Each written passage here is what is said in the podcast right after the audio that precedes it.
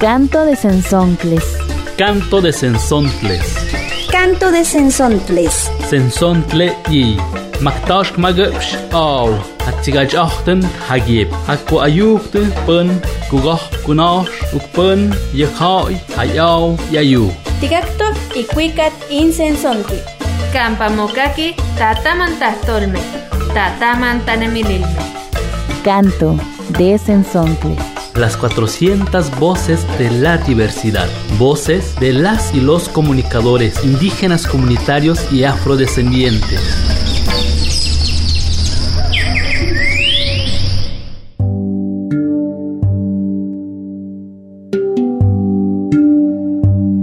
Bienvenidas y bienvenidos. Xihualmoicaca a Canto de Sensontles. Neno toca Gisela Hernández Muñoz, Malinali, Panolti Chicahuatica. Les saludo desde las altas montañas en el centro de Veracruz. Estoy aquí para presentar un programa que narra desde la esperanza. Puebla, la lucha de un pueblo por existir, el cual forma parte de la serie de podcast Periodismo de lo Posible, historias desde los territorios. Antes de escuchar este episodio, le pedimos a Tania Marreros, joven comunicadora comunitaria, que nos contara el proceso de lograr la cancelación de una minera en su natal Tecoltemi, en la zona alta de Ixtacamastitlán. En este trabajo periodístico realizado por Radio Tzinaca, Tania hace eco a la esperanza. Desde que participo en la defensa del territorio, la esperanza para mí ha sido uno de los pilares fundamentales para cuidar los procesos de resistencia. Creo que como comunicadores comunitarios, contar desde la esperanza es una de las estrategias que ayudan a fortalecer los procesos de defensa del territorio. Periodismo de lo Posible es una serie radiofónica donde comunicadoras y comunicadores populares y comunitarias de México presentaron propuestas para contar cómo desde nuestra organización colectiva y nuestra relación con la Madre Tierra logramos defender nuestros territorios y nuestros pueblos. Así es como damos inicio a este programa.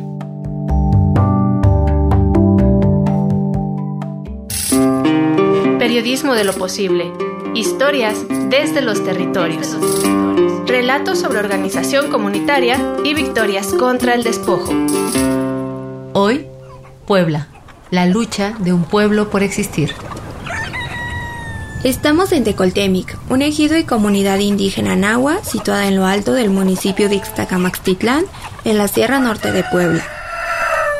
Lo que me gusta de este lugar es su gente campesina, sus tradiciones como la danza de los negritos o los huehues, el sabor de los escamoles, el pulque y sobre todo respirar azul clarito.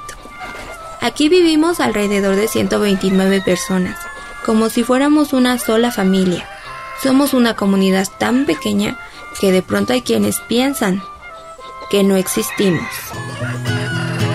Aquí en la Sierra Norte tenemos un gran problema, lo ha venido a ocasionar gente que llegó de fueras. A finales de los noventas vimos que andaban unos helicópteros sobrevolando la, la zona y se comentó de que eran mineros que estaban explorando. Nosotros nos informaron es que ellos ya andaban barreneando, tenían setenta y tantos barrenos ya sin dar a conocer aquí en nuestras comunidades. Entonces, pues sí, se siente una incertidumbre.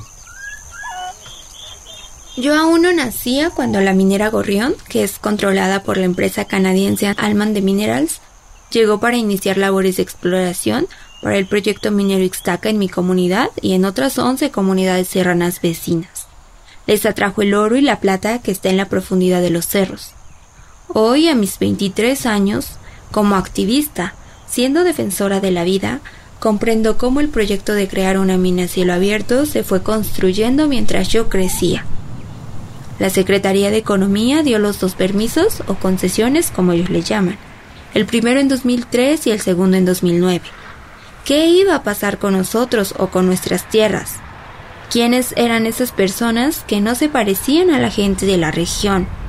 Altos, blancos, moviéndose en camionetas blancas 4x4, siempre en grupo. Como miembros del comité GIDAL y tuvimos que intervenir o, accionar más que nada y ver de por dónde estaban las cosas, cómo iniciaron, por qué nuestro ejido estaba concesionado sin saber nosotros, todo nos lo ocultaron. Al principio poca gente en Ixtacamaxtitlán compartió las preocupaciones de mi vecino Leoncio, a pesar de que estos dos permisos amenazaban con desgajar el cerro, extraer y contaminar nuestra agua, pero sobre todo con dividir a la comunidad y obligarnos a desplazarnos.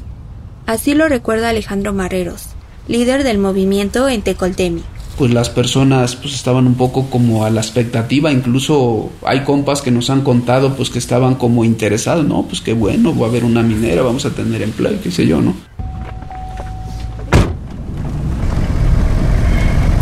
Mis dudas y las emitió Alejandro se resolvieron en 2016, luego de un viaje a Carrizalillo Guerrero, donde pudieron ver los destrozos que ocasionó la minera canadiense Ginox Gold que ya estaba en fase de explotación desde 2007. Y allí fuimos a ver esa minería. Entonces todos los del pueblo estaban ya amenazados por la minería y personas que se acercaban lo mataban y, y luego todos se enfermaron, ya estaban todos bien contaminados. En Carrizalillo vieron lo que podría ser nuestro futuro si no hacíamos algo. La minería cielo abierto no se ve como la minería tradicional subterránea. Hoy se utiliza una gran cantidad de explosivos para fracturar los cerros desde dentro, volando árboles, animales, la vegetación, todo. Donde había un cerro, solo queda un profundo hoyo. Le digo, ¿de qué sirve que nos adoquinen nuestras calles, nos las pongan bien, nos hagan casas? Si de aquí a mañana se van a quedar pueblos fantasmas, ¿por qué? Porque no nos va a producir nuestras tierras, nos van a quitar el agua y ¿qué vamos a hacer? Más que irnos de nuestro pueblo y eso no vamos a permitirlo.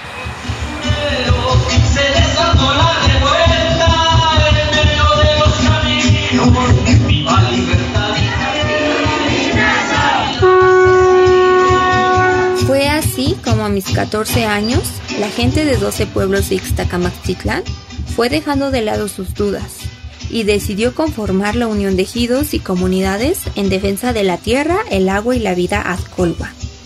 Empezamos a sentirnos acompañados en una lucha que muchos pensaban que sería imposible.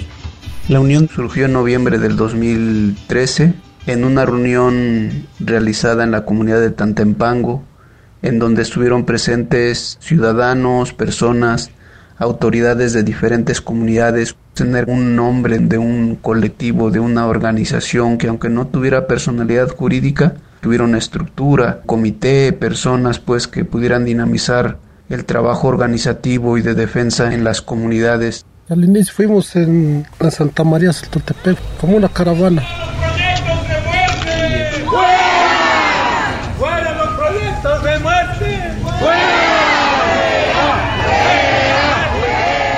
La unión se creó como respuesta de apoyo a la lucha que en Tecoltemic ya iniciábamos, luego de conocer la verdadera magnitud e impacto del que llamaron plan de vanguardia, un plan que iba a ocasionar irreparables conflictos ambientales.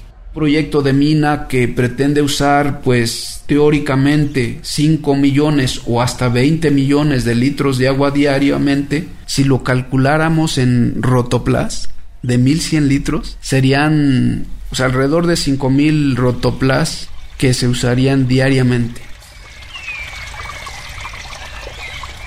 Para nosotros y nosotras el agua es vida.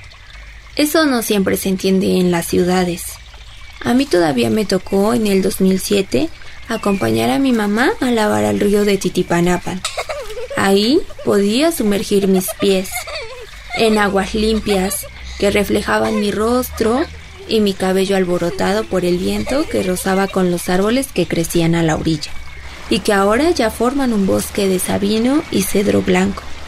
Recuerdo que disfrutaba más el camino de ida que el de regreso a casa, porque mi mamá que estaba embarazada tenía que cargar la ropa mojada, recién lavada, durante una hora de caminata cuesta arriba. Hoy contamos con tuberías que distribuyen el agua de casa en casa. Sin embargo, antes del 2000, todos en mi comunidad batallaban para obtenerla. Nos madrugábamos a, a buscar la agüita donde estaba más limpia A las 4 de la mañana nos íbamos al agua porque no nos tocaba, no nos abastecía. Entonces eso pues, fue una lucha pues muy triste. Les dije a los mineros no quiero sufrir lo que sufrí antes cuando era yo pequeño. Por cuestión del agua íbamos a traer un viajito de agua, no alcanzaba y para nuestros animales, para consumo personal, andar buscando entre las barrancas y ahorita tenemos agua, gracias a Dios, de la de manantial que nos quieren arruinar ellos.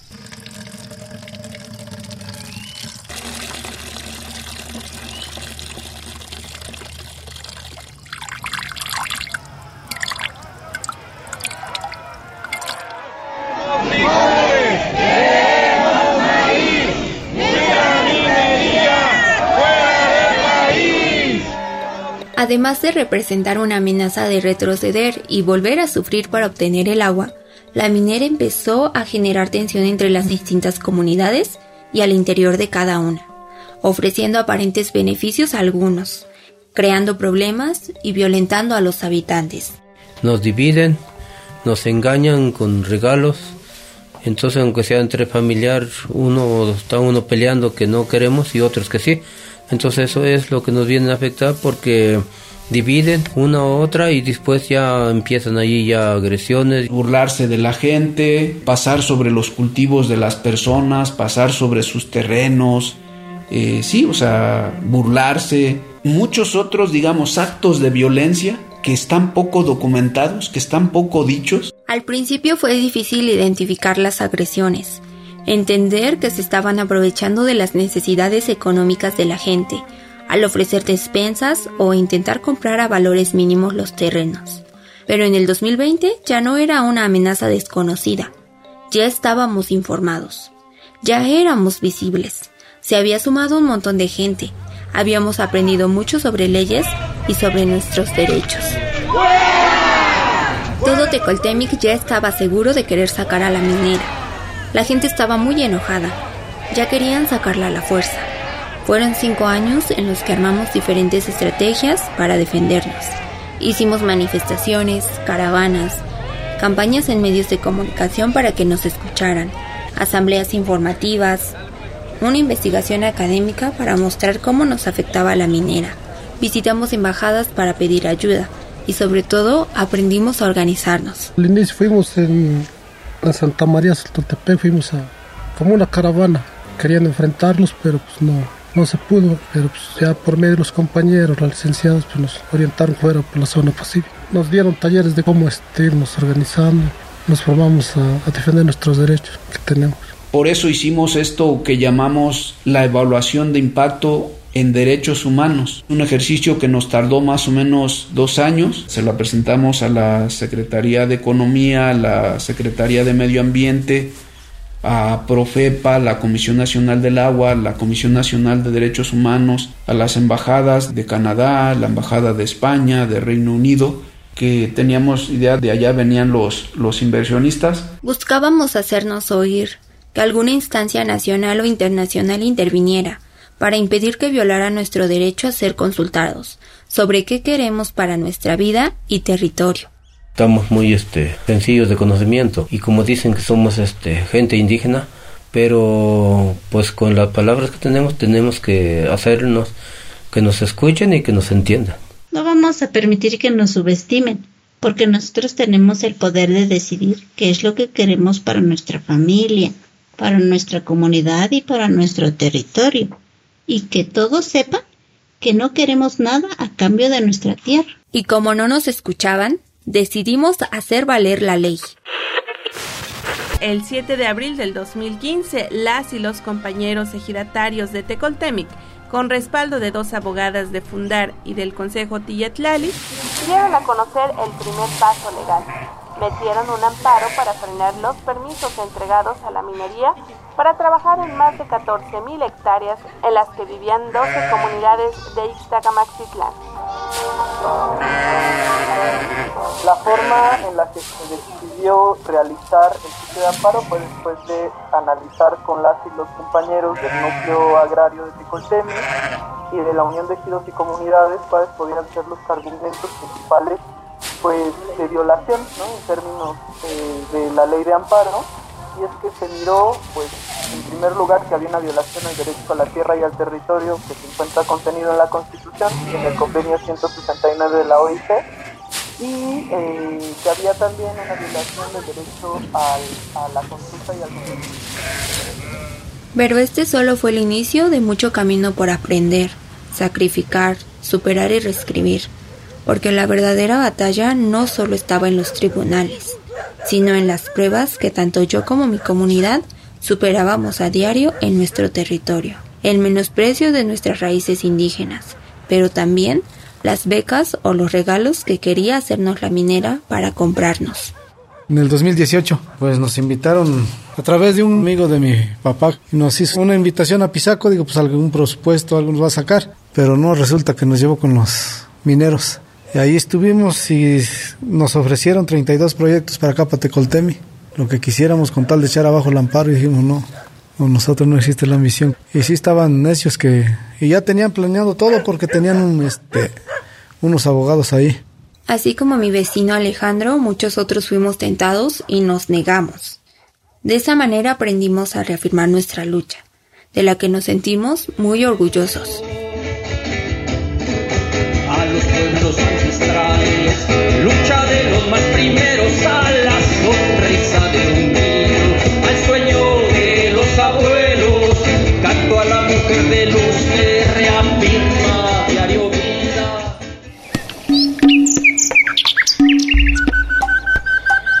Taun hasmak ishmilpat nitzosen sontle, luba chivint, luba alintas lakt enau, ima anau, kihatsuk Estás escuchando Canto de Sensontles por la diversidad de nuestras comunidades.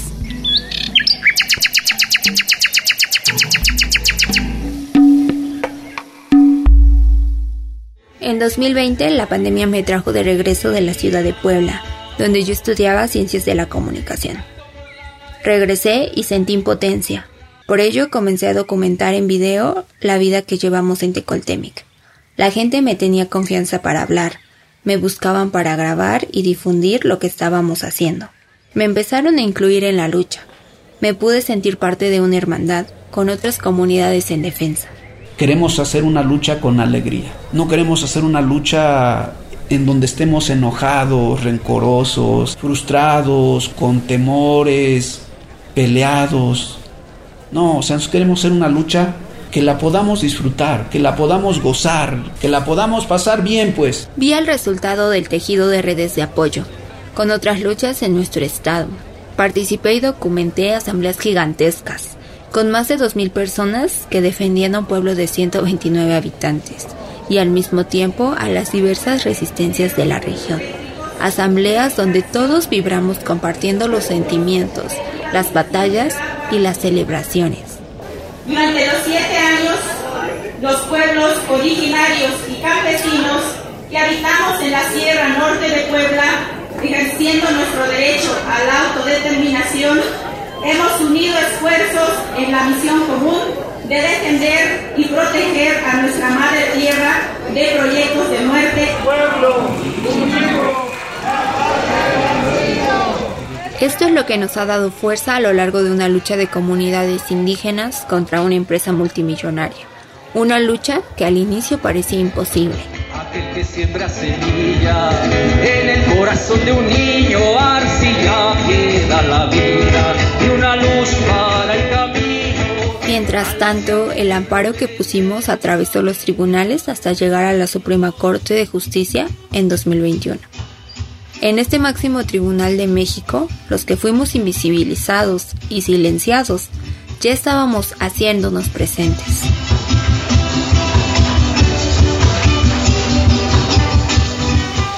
Estábamos a un día de que la Suprema Corte diera a conocer la resolución sobre nuestro amparo. Eran las 3 de la mañana del 18 de enero de 2022. Cuando oigo que se van y despierta, y Diosito, pusimos sus tamales. Sí, porque también hay que acompañarlos siquiera con un taco.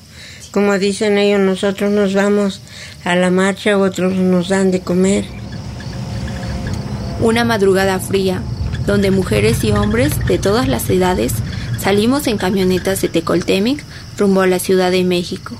Íbamos con doble chamarra, rebozos y hasta cobijas para el frío.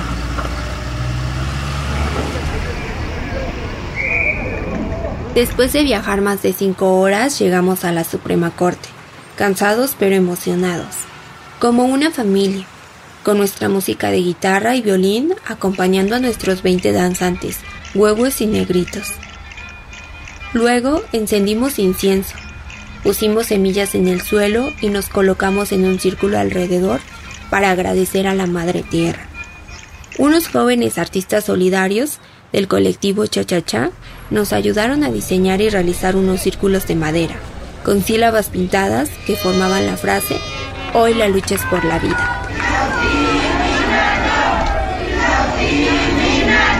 Llegamos con nuestra identidad y transportamos un pedacito de la cultura de Tecoltemic a la ciudad. Habíamos esperado siete años para este momento. Nos encontramos acá para hacer un llamado a la Suprema Corte de Justicia de la Nación eh, para que resuelva este caso en favor de los derechos de los pueblos y para pedirle también la cancelación lisa y llana de las dos concesiones mineras. Ahí, bajo los rayos del sol, exigimos que se nos volteara a ver, a escuchar, a conocer, y lo estábamos logrando. Al igual que yo, alrededor había reporteros con cámara, teléfono o micrófono en mano. Nuestra voz ya aumentaba su eco. Vamos a gritar con ganas y con fuerza que se revise la ley minera y se cancelen las concesiones otorgadas sobre el territorio de los pueblos indígenas y de los ejidos. 10.000 personas. Entregamos por escrito estas exigencias a los ministros. Estaban respaldadas por autoridades locales y municipales de la región. La noche empezaba a caer y nosotros ya estábamos de camino a casa. Se acercaba el tiempo para que se discutiera nuestro amparo, pero para nosotros fue una de las esperas más largas. Cuando faltaban unas horas, avisaron que la discusión se posponía para una segunda ocasión. La minera estaba jugando sus cartas. Pero nuestra presencia en la Ciudad de México estaba cambiando algunas posturas de los ministros de la Suprema Corte y sumando más gente a nuestra lucha. En 20 días logramos duplicar el número de firmas de apoyo a nuestras peticiones. 15 días después, el 16 de febrero de 2022, la Suprema Corte sesionó. La hora de la verdad había llegado. Recuerdo cómo me palpitaba el corazón, y en mi cabeza no dejaba de rondar esta pregunta. ¿Será que ahora sí nos escucharon? ¿Que sí nos vieron? Hasta que nuestras abogadas, Diana e Itzel, nos dieron la noticia. Hemos ganado una lucha de la cancelación de 14.200 hectáreas.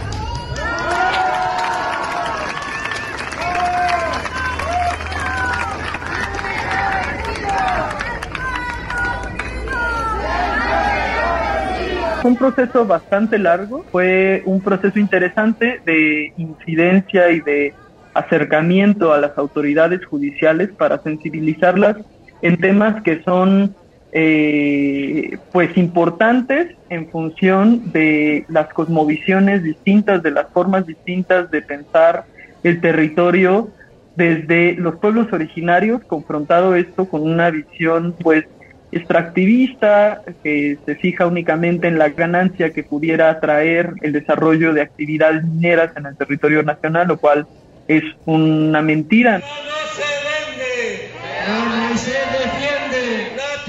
El cumplimiento total de esta sentencia ordenada por la Suprema Corte se dio prácticamente un año después. En abril de 2023, el juez segundo de distrito dio por cumplida la orden luego de que la Secretaría de Economía tomó la decisión de no volver a entregar concesiones a la minera Gorrión. Así que celebramos. Era marzo, de mañana, y los aromas del mole y la barbacoa se esparcían por todo el centro.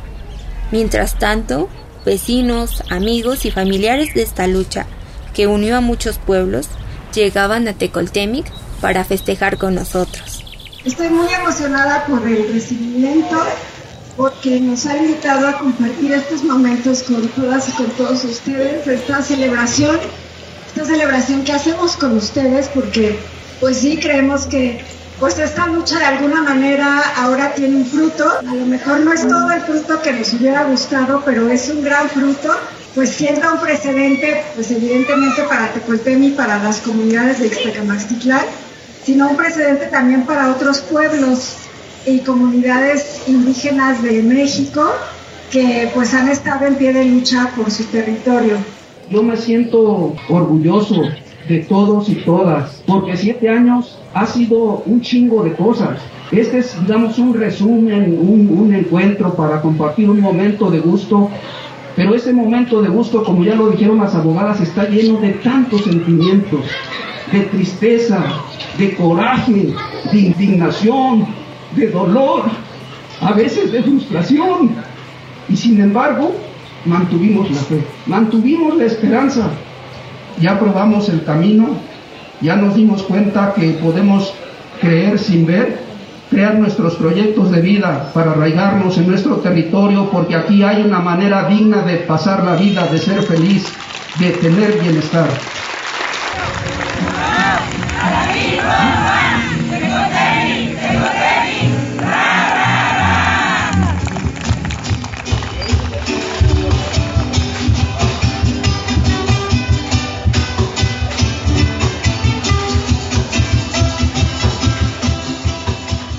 Cada granito de arena que hemos aportado nos permitió llegar a esta gran victoria. Hoy podemos respirar más tranquilos al saber que mis hijos, nuestros hijos, no sufrirán las consecuencias de Almaden y su aliada Gorrión. Esto es un poco de lo mucho que pasamos para escribir en nuestros corazones esta historia de resistencia. Porque Tecoltemic, compuesto desde el náhuatl, significa tierra de fuego y queremos que el fuego de nuestra historia de lo posible nunca se apague y contagie a más territorios.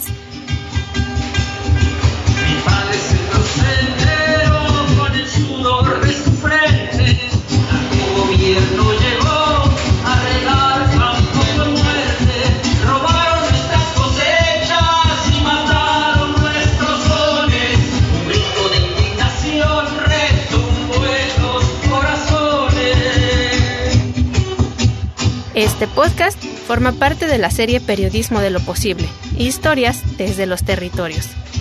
Una colaboración entre comunicadoras, comunicadores y periodistas para narrar historias de organización comunitaria.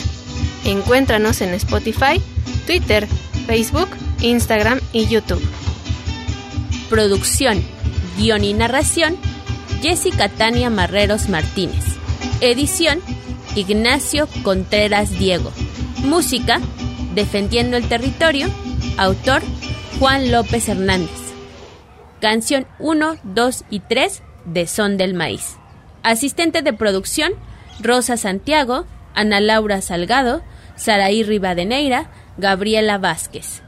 Agradecemos a la gente de Tecoltemic por compartirnos su palabra de lucha. Esta es una producción de Radio Chinaca. La historia que nos acaba de contar el equipo de Radio Chinaca describe una problemática que parecía imposible vencer, pero nos muestra la fortaleza contra el despojo y la destrucción, los frutos de la organización comunitaria, las estrategias y alianzas que han creado las comunidades para defender su tierra y su forma de vida. Esta historia nos deja una gran lección, reconociendo y visibilizando la participación política alegre y colectiva para afirmar la existencia de una comunidad que se negó a desaparecer. Tania nos dejó el siguiente mensaje para los jóvenes. Creo yo que los conocimientos ancestrales son fundamentales también para poder eh, cuidar de este territorio físico y simbólico que se nos es entregado.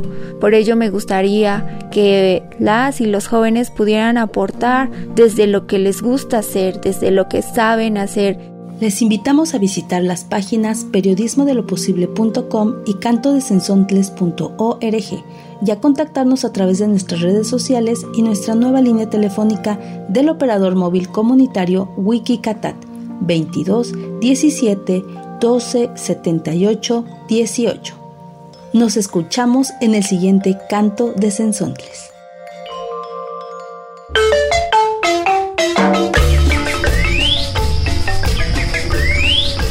Canto de Sensontles.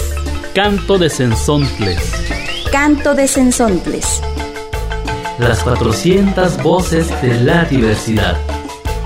El espacio para compartir las voces de los pueblos en colaboración con las emisoras públicas y comunitarias. Canto de Sensontles. Muchas voces, muchas maneras de ver y preservar la vida.